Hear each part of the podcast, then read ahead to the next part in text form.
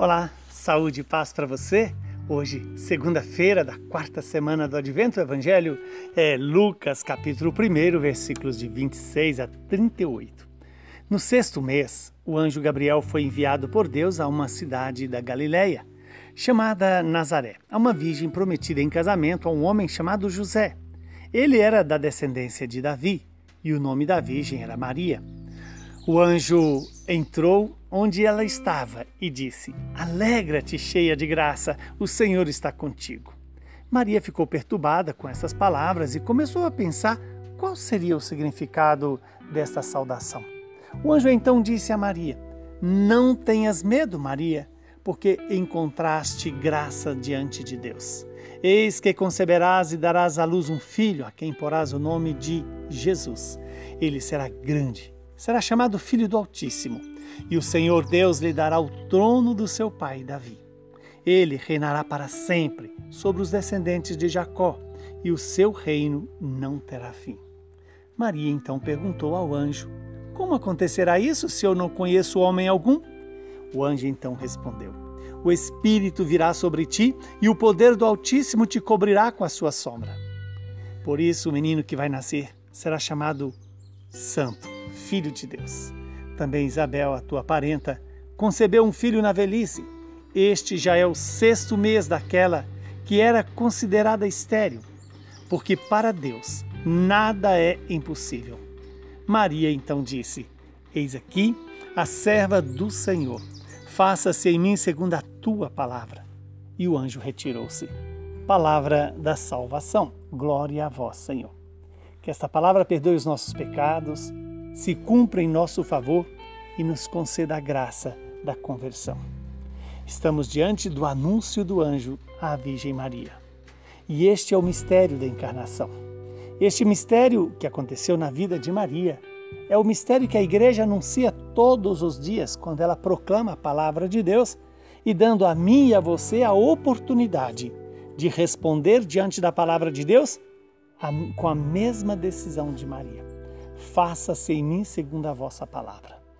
Meu querido, minha querida irmã, o Senhor hoje nos traz essa oportunidade de deixar que o Verbo se encarne na minha história, na minha vida, para que seja gerado em mim o mesmo Jesus que foi gerado em Nossa Senhora. E a importância de Maria é que ela é modelo de quem ouve, acolhe e obedece a palavra e não só obedece, mas também leva essa palavra à sua prima Isabel, traz essa palavra para nós. Em todas as aparições de Nossa Senhora, ela está levando Jesus a todas as nações. E levar Jesus significa convidar-nos à conversão, convidar-nos a participar do mistério do Natal.